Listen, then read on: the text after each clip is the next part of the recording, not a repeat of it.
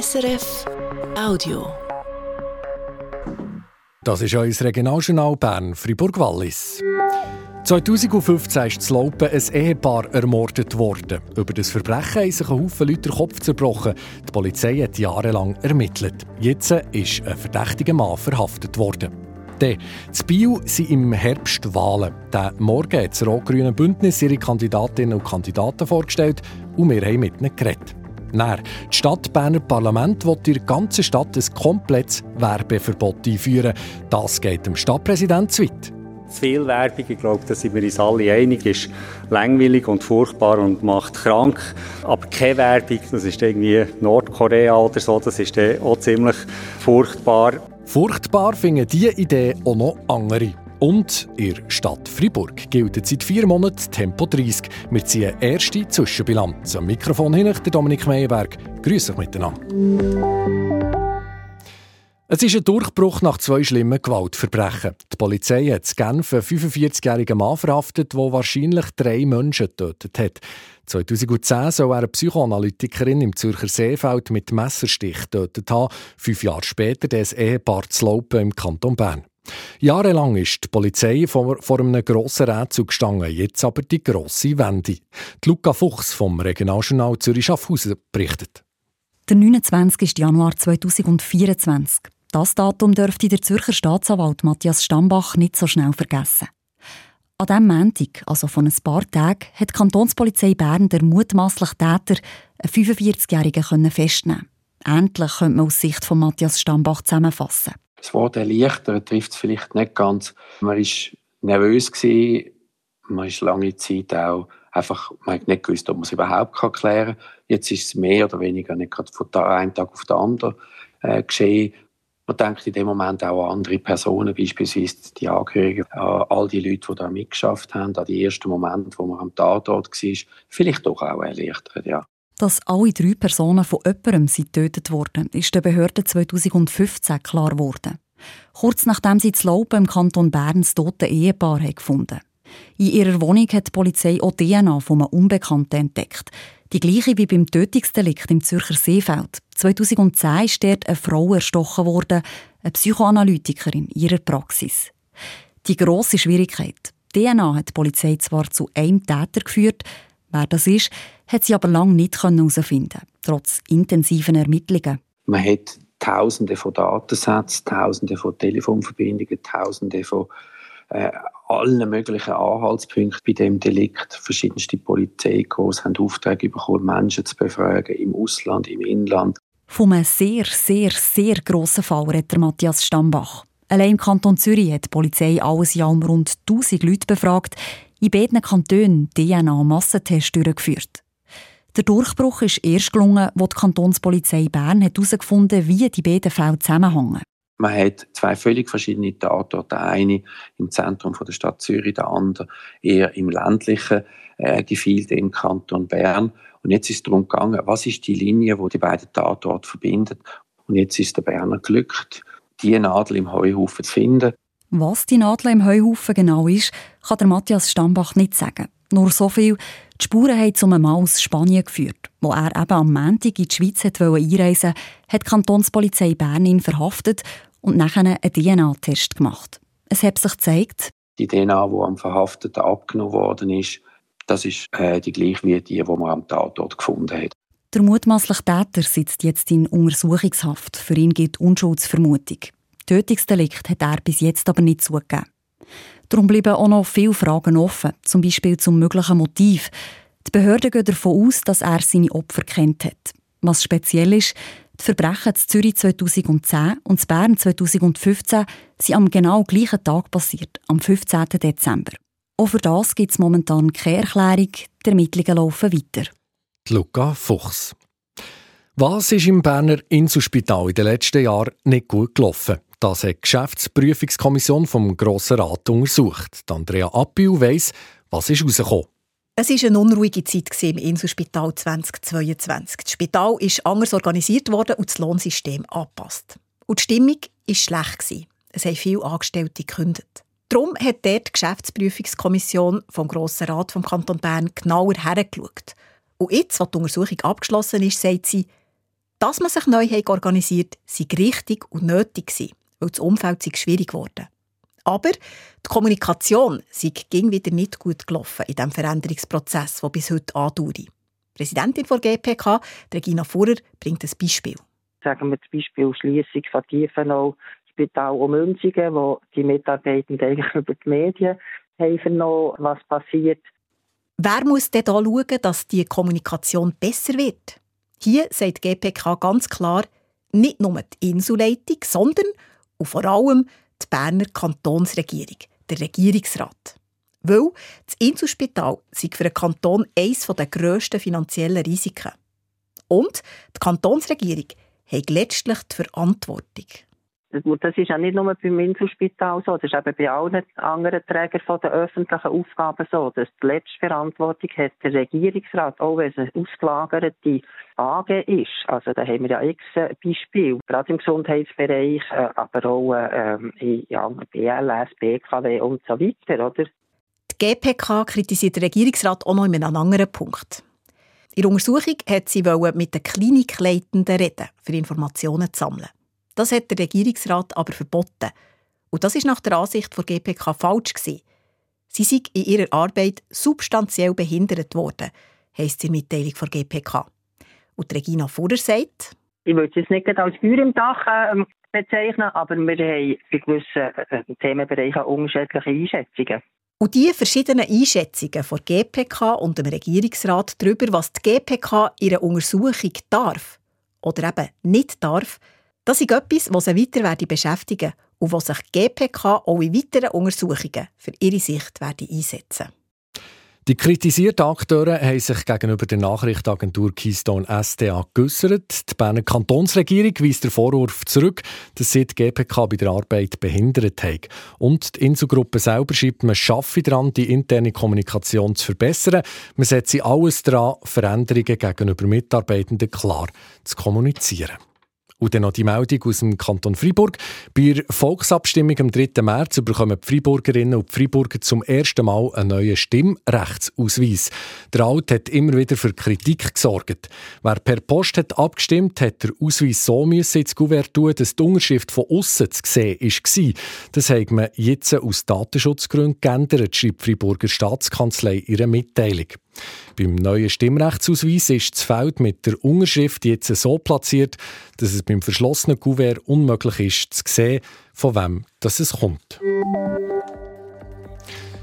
Der Herbst wird das Bio gewählt und für die städtischen Wahlen hat heute Morgen das rot-grüne Bündnis ihre Liste für die Stadtregierung vorgestellt. Nominiert bei der SP sind die bisherige Gemeinderätin Glenda González Bassi. Sie wird die neue Stadtpräsidentin von Bio werden. Anna Tanner, Stadträtin, Grossrätin und Co-Präsidentin der SP Kanton Bern und der Präsident vom Welschen Flügelvorpartei, der Hervé Roque. Dan Moser hat heute mit den Kandidierenden geredet. Als erstes gerade mit der Glenda González Bassi. Von ihr hat sie wissen, warum ausgerechnet sie die richtige sei, für die Nachfolgerin zu werden vom jetzigen Stappi, Erich Fair. Ich glaube, im Moment bin ich die Richtige, weil ich motiviert bin und äh, überhaupt, ich habe Erfahrung. Ich habe die Fähigkeit, äh, die Leute mitzunehmen und ich habe Mut, auch andere Lösungen zu finden, anders weggehen und ähm, einwagen. Und das wollte ich für unsere Stadt. Ich glaube, es lohnt, anders denken und auch ein bisschen träumen. Den Bieler Finanzen geht es nicht gut. Das nach Jahrzehnten linker Politik. Oder Biel ist ähm, traditionell eine linke Stadt. Warum seid ihr als SPlerin gleich die Richtige, für eben Biel aus dieser schlechten Finanzlage zu retten? Also, wir haben im Moment einen grossen Druck über Finanz. Das heisst nicht, dass alles ganz schlecht geht. Wir haben eine ganz gute Situation im Bio, zum Beispiel mit Steuern, mit äh, Unternehmen. Und ich glaube, das entwickelt sich im Moment positiv. Ich bin Ökonomin, Ausbildung. Und ich glaube, ich habe die Verständnis von der Situation. Ich habe in meiner Tätigkeit an Direktion Bildung, Kultur und Sport gezeigt, dass ich andere Lösungen, die finanzierbar sind, für unsere Projekte finden kann.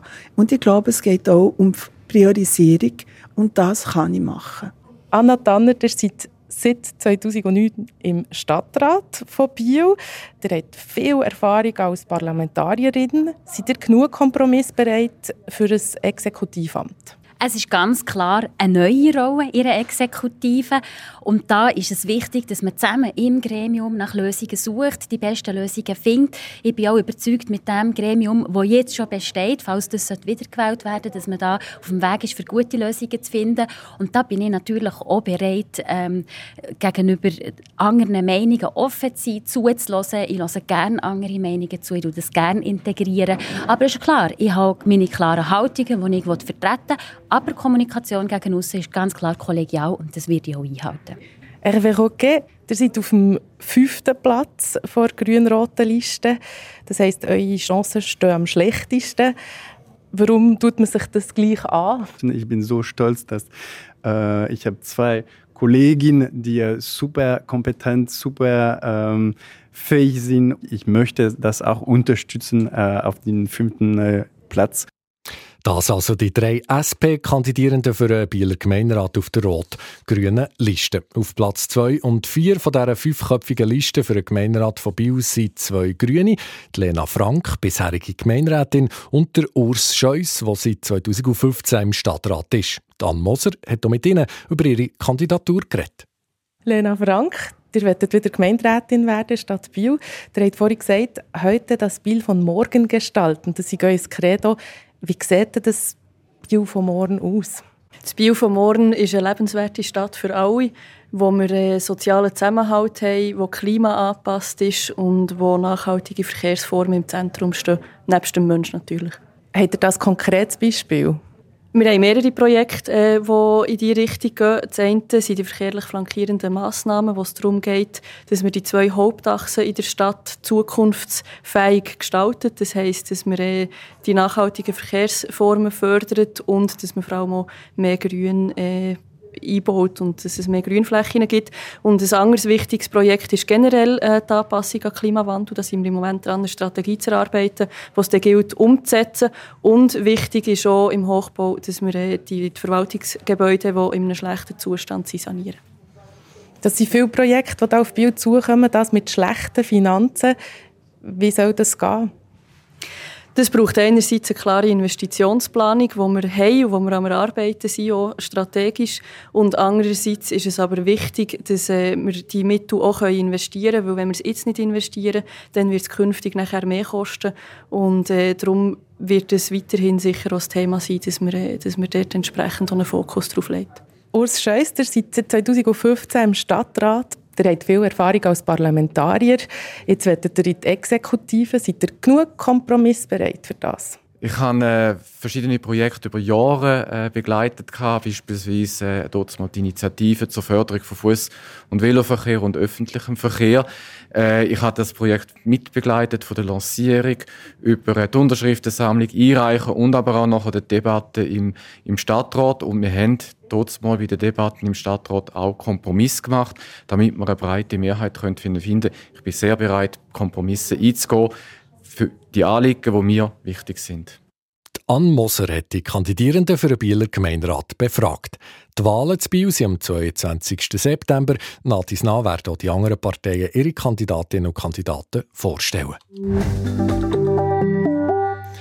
Jeden Tag begegnen uns Werbeplakate, wenn wir draussen unterwegs sind. Sei es die Reklame für die Sommerferien in Griechenland oder für einen neuen Staubsauger beim Elektrofachgeschäft.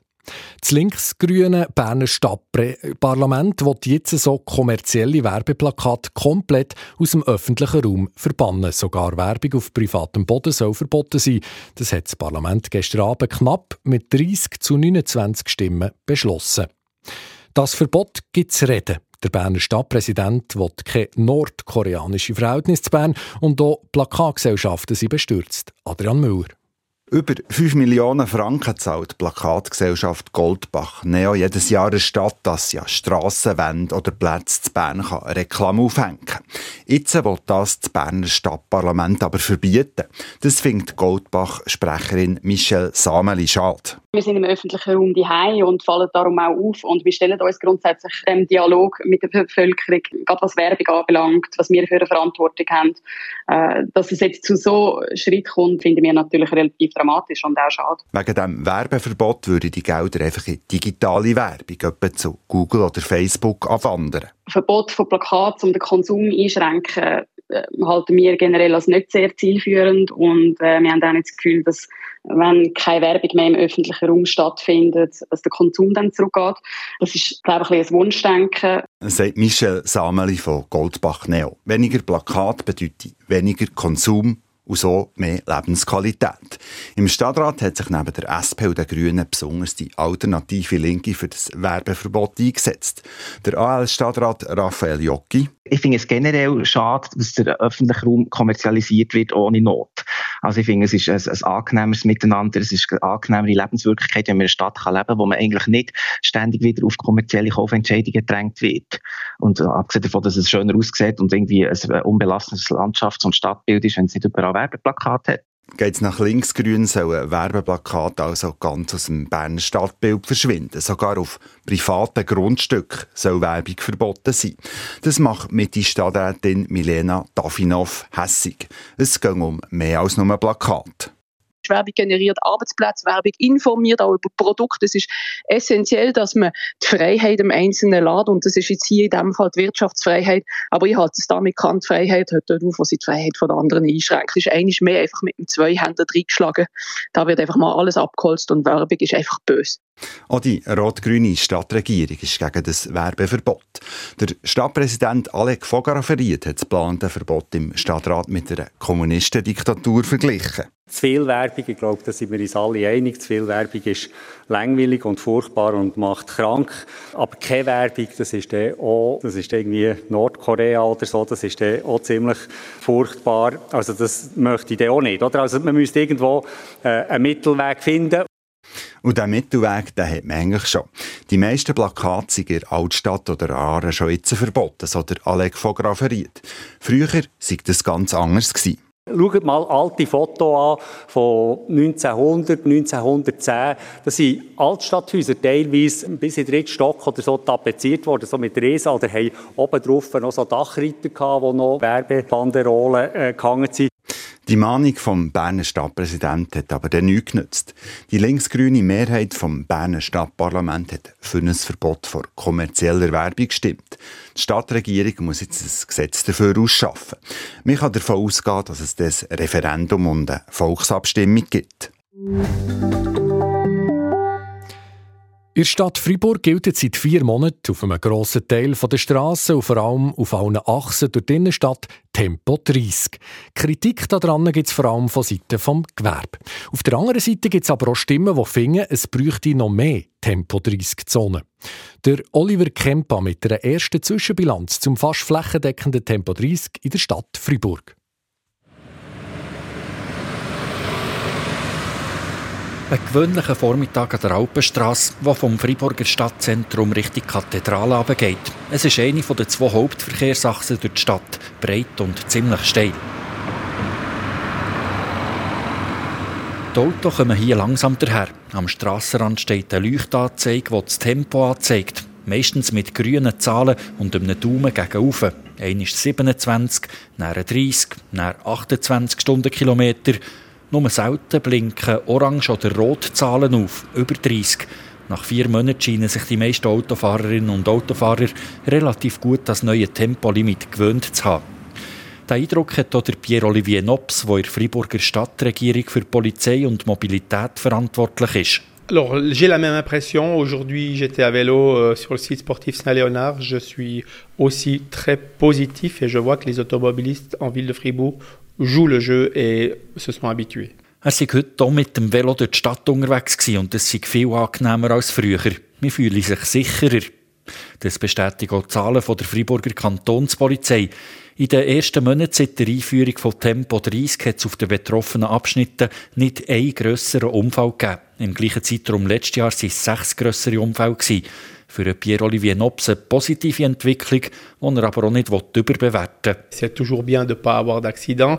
Néanmoins, la ville de Fribourg et le conseil communal entend monitorer euh, les éléments sur plus d'une année. Et je pense qu'une fois qu'on aura une grosse année de passé, on pourra vraiment avoir des chiffres scientifiques consolidés. Es ist noch zu früh, für wirklich Bilanz zu ziehen. Die Stadt will das jetzt einmal mindestens ein Jahr lang genau beobachten. Dann haben wir dann auch aussagekräftige Zahlen, die zeigen, was Tempo 30 für die Sicherheit hat gebracht Szenenwechsel. Auf der anderen Seite der Sahne, im Schönberg-Quartier. Hier wohnt rund ein Viertel der Bevölkerung der Stadt Fribourg. Auf einem Platz spielen ein paar Kinder Fangis. Im Hintergrund hört man den Verkehr rollen. Im Schönberg hat es letzten Herbst praktisch keine neuen Tempo-30-Massnahmen gegeben. Auf den grösseren Strassen kann man hier immer noch 50 fahren und das stört der Familienvater Vincent Pochon. Es gibt viele Kinder, die dort äh, wohnen. Und wir haben gemerkt, dass bei diesen Straßen, die typisch, die sind geradlinig und sie sind ein bisschen einladend zum schneller Fahren. Und wir verlangen, dass dort Massnahmen getroffen werden, dass, dass äh, die Sicherheit erhöht wird. Das heisst, weniger schnell fahren und vor allem schauen, dass die Autos äh, sich daran halten können. Den Wunsch gibt es im Schönberg-Quartier schon lange. Und wo im letzten Herbst ein fünfjähriges Kind auf einem Fußgängerstreifen in der 50er-Zone ist angefahren worden und gestorben, ist nochmal ein Ruck durchs Quartier. Innerhalb von einem guten Monat sind mit der Petition fast 1000 Unterschriften zusammengekommen. Die Petition verlangt, dass der Schönberg ebenfalls zur Tempo-30-Zone wird dass es so viele Leute unterschrieben haben, so schnell, also das zeigt schon, dass da der, der Bedarf sehr, sehr groß ist. Ein bisschen anders sieht man das im Perol-Quartier. Vom Bahnhof aus geht Perol alle Richtung Süden weg. Links und rechts hat es Restaurant, Coiffeursalon, Boutiquen und Einkaufszentren. Im grössten vom Quartier, im Perol-Centre, hat man die Einführung vom Tempo 30 auf dieser Straße ab dem ersten Tag gemerkt, sagt der Manager vom Einkaufszentrum, der Jean-Claude Gottin. Es haben um die 7 bis 10 Prozent weniger Kundinnen und Kunden im Zentrum, vor allem Ende der Woche. Die Leute kommen einfach in der Stadt nicht mehr am, am Freitag und Samstag. Wegen der Stauung von, von der Straße. Äh, es ist einfach, die, wenn die Straßen überfüllt sind, die Leute äh, sind am, am, Samstag sehr nervös und die kommen einfach nicht mehr. Mit dieser Feststellung ist das Perol Centre nicht allein. Verschiedene Geschäfte haben in den letzten Wochen in diversen Medienberichten über fehlende Leute und weniger Umsatz geklagt. An einem Geschäft hängt seit Anfangsjahr ein Schild im Schaufenster. Drinnen steht, wir sind gezügelt. An einem Standort, wo Auto gut herfahren können und es genug Parkplätze haben. Für den Generalsekretär vom Stadtfriburger Gewerbeverband, der David Krienbühl, ist die Verkehrspolitik der Stadt Fribourg eine Katastrophe. Über Jahre immer weniger Parkplätze und jetzt noch Tempo 30, das sieht das Tüpfchen auf mich. 30 km heure, suppression de 600 places durant ces six dernières années, prolongation du stationnement payant. Toutes ces mesures ne sont pas des conditions cadres admissibles pour le commerce en ville de Fribourg. Langsam aber sicher werden die Rahmenbedingungen für das Gewerbe inakzeptabel, sagt er. Auf die Kritik angesprochen, sagt der zuständige Gemeinderat Pierre-Olivier Nobs. Er sagt, Probleme, die die Läden haben, auch. Das hat aus seiner Sicht aber nichts mit Tempo 30 zu tun. Die Einkaufszentren am Rand der Stadt mit riesigen Parkplätzen und direkt an der Autobahn, die haben die genau gleichen Probleme. mais on se rend compte que les conditions cadres du commerce sont en pleine mutation, notamment avec le commerce en ligne. Et je peux constater que même avec des places de parc en périphérie, les commerces ont des difficultés. Vor allem das Internet mache ich im Gewerbe zu arbeiten, nicht die Verkehrspolitik. Innenstädte mit wenig Verkehr und wenig Strassenlärm können da eher Chancen sein, glaubt er. Für schöne Läden und Restaurants mit Terrassen, die zum Verweilen einladen. Außerdem zeigt ja zum Beispiel die Petition aus dem Schönberg-Quartier, dass die Bevölkerung der Stadt Freiburg eher mehr Tempo 30 will als weniger. Der Pierre-Olivier Nobs sagt darum auch, dass in der längerfristigen Planung vom Gemeinderat ein Ziel sei, in weiteren Quartier Tempo 30-Zonen einzurichten. Néanmoins, ce que je peux déjà dire, c'est que le conseil communal, dans sa vision conceptuelle, euh, a la volonté de mettre les quartiers résidentiels à 30 km/h. Das sind aber politische Prozesse, die noch mehrere Jahre dauern können. Zuerst geht es für die Stadt darum, genau zu beobachten, was die neu eingeführten Tempolimiten für Auswirkungen haben. Es laufen verschiedene Studien rund um den Verkehrsfluss, um die Lärmbelastung und um die wirtschaftlichen Auswirkungen. Erste Resultate dürfte es Ende Jahr geben. Und bis dann dürften sich auch die letzten Autofahrerinnen und Autofahrer auf der Freiburger Straße das Tempolimit gewöhnt haben. Unser Fribourg-Korrespondent Oliver Kempa über Tempo-30-Zonen zu Fribourg. Ihr hört das Regionaljournal Bern-Fribourg-Wallis jetzt mit einer Empfehlung für morgen Mittag. Im Magazin von Regional Diagonal gehen wir auf Wintertour. Die Stadt will die Leute mit einer Challenge motivieren, zum einen Monat lang aufs Auto zu verzichten. Dafür gibt es im Gegenzug ein Schnupper-GA. Ja, warum nicht, wenn es möglich ist, oder? Aber es ist nicht in jedem Fall möglich. Ich würde es machen, ja. Sehr gute Idee. Vor allem für die Umwelt, ja. Dann gehen wir auf Basel, wo das Fasnachtskomitee einen neuen Leitfaden hat, um rassistische Sujet am Umzug zu verhindern. Nicht alle zusammen in der gleichen, äh, haben immer das gleiche Verständnis für das. Ja, nein, da kann man doch, das sollte man doch dürfen und so, aber man muss es schon zusammennehmen. Dann geht es auch noch um einen Sensationsfund im Kanton Bern. Über die Bronzehand von Prell rätseln Expertinnen auf der ganzen Welt und hoffen jetzt auf das Wissen der Museumsbesucher das Regional Diagonal Magazin, morgen nach der 12 hier auf SRF 1. Regional Diagonal. Es ist 5 vor 6 Bei mir im Studio ist jetzt Anne Moser. Sie hat nochmal die wichtigsten Meldungen vom Tag. Es sind Tötungsdelikte, wo jahrelang ist darüber gerätselt wurde. Der Mord an einem Ehepaar zu Laupen bei Bern 2015 und der Tod von einer Frau fünf Jahre vorher im Zürcher Seefeld. Jetzt sind die Fälle vermutlich gelöst. Die Berner Kantonspolizei hat anfangs Woche einen 45-jährigen Mann festgenommen. Seine DNA ist an beiden Tatorten gefunden worden. Das Bio hat das rot-grüne Bündnis heute seine fünf Nominierten vorgestellt, die nächsten Herbst bei den städtischen Wahlen in die Regierung wetten. Die bisherige SP-Gemeinderätin Glenda González Bassi ist als Gemeinderätin und als Kandidatin für Stadtpräsidium nominiert. Ihre jetzige Kollegin, die grüne Lena Frank, wird auch noch mal für vier Jahre in die Bieler Regierung. Auf dem dritten Listenplatz ist die SPlerin Anna Tanner, auf dem vierten der grüne Urs Scheuss und auf dem fünften Listenplatz ist der Hervé Roquet vor Welschen SP. Und dann schauen wir noch auf das Wetter vom Wochenende mit dem Felix Blumer von SRF Meteo. Am Abend lockern sich die Wolken mehr und mehr auf und in der Nacht ist es dann oft klar. Allerdings bildet sich gegen den Morgen Nebelfelder. Morgen ist es oft sonnig, ab und zu ziehend dann aber höhere Wolkenfelder vorbei, besonders dem Jura nach. Über dem Mittelland liegen am Vormittag teilweise Nebelfelder mit einer Obergrenze im Bereich von 500 oder 600 Meter. Sie lösen sich bis am Mittag dann meistens auf. Am Morgen ist es kühl mit etwa 0 Grad zu Freiburg, minus 1 Grad zu Visp und minus 7 Grad im Goms. Am Nachmittag wird es wieder mild mit 10 Grad zwischen Düdingen und Langenthal und maximal 12 Grad im Rhonental. Auf 2000 Meter Meereshöhe werden morgen rund 7 Grad erwartet. Der Felix Blumer von SRF Meteo mit dem Wetterblick auf das Wochenende. Und das war es vom Regionaljournal Bern-Fribourg-Wallis, Redaktion Leonie Marti, Moderation Dominik Meyerberg.